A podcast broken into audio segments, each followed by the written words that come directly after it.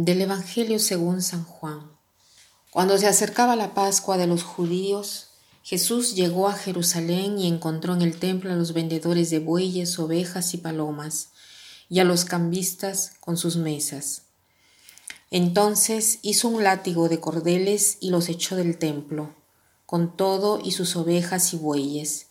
A los cambistas les volcó la mesa y les tiró al suelo las monedas, y a los que vendían palomas les dijo, quiten todo esto de aquí y no conviertan en un mercado la casa de mi padre. Hoy es la fiesta de la dedicación de la Basílica de Letrán. ¿Qué quiere decir esto? Eh, Constantino, el emperador romano, estaba combatiendo contra Masencio. Masencio aspiraba a ser él también emperador de, emperador de Roma. Y Constantino durante la vigilia de la batalla contra Masencio pensó de venerar el dios Sol, que era el dios de su familia, y pide a este dios de manifestarse de alguna manera.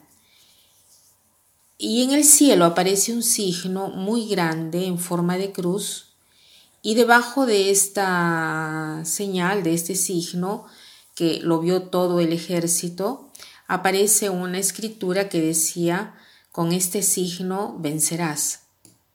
Constantino hizo marcar todos los escudos de los soldados con el signo de la cruz y al día siguiente combatió contra Masencio en Saxarubra, eh, aquí en Roma, y la batalla termina en Ponte Milvio, eh, también aquí en Roma, en la parte del centro, cerca de donde viven las apóstoles de la vida interior.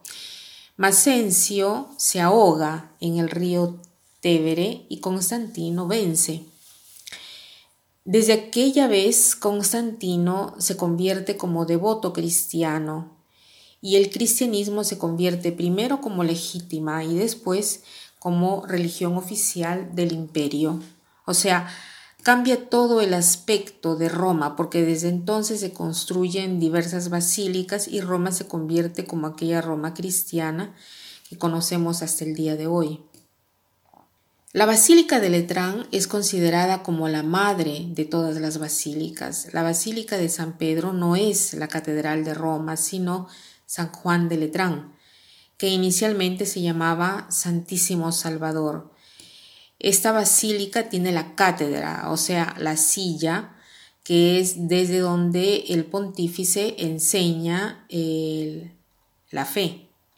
El Evangelio de hoy nos presenta un templo lleno de vendedores, de bueyes, de ovejas, de palomas. ¿Y por qué están ahí esos vendedores? Porque se hacían sacrificios con los animales y había necesidad de comprar esos animales y también de cambiar las monedas, porque los judíos venían de todas partes del imperio y eh, algunos tenían monedas donde estaban la imagen del emperador de donde venían. Eh, era una cosa legítima lo que hacían. Incluso María y José, cuando rescatan la vida de Jesús, van al templo y compran dos palomas para el sacrificio. O sea, la presencia de ellos era de alguna manera útil pero ¿por qué entonces Jesús tiene este comportamiento así un poco desconsiderado, diríamos, ¿no? Bota las mesas, los bancos y dice quiten todo esto de aquí y no conviertan en un mercado la casa de mi padre. Porque estos vendedores que podemos ser uno de nosotros, incluso cuando hacemos una cosa legítima, podemos convertirnos en vendedores que nos rebajan. ¿Por qué? Porque hasta cuando hacemos cosas buenas, lo hacemos de una manera mezquina. Por eso Jesús nos quiere elevar, quiere hacer una limpieza en nuestra vida. También en nosotros quiere hacer algo, quiere botar alguna mesa, quiere botar algún banco. ¿Y qué cosa quiere votar? De repente mi orgullo, de repente cuando hago algún servicio, hago algo, quiero que me recuerden. Si hago un favor, quiero que me agradezcan, quiero que todos se den cuenta, quiero que sea yo reconocida. Estas cosas nos vuelven mezquinos, Estas cosas nos vuelven vendedores.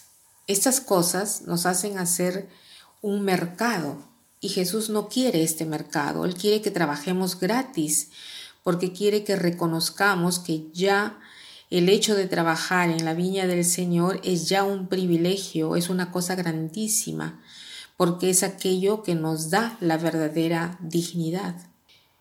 Porque ofrecer la vida es el don más grande que podemos hacer, que nos hace más semejantes a Jesús y que nos hace dueños de la vida misma.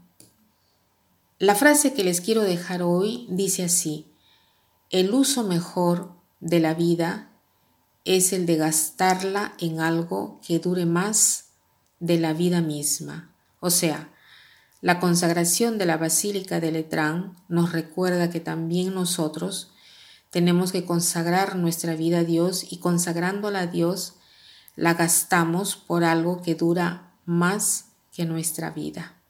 Que pasen un buen día.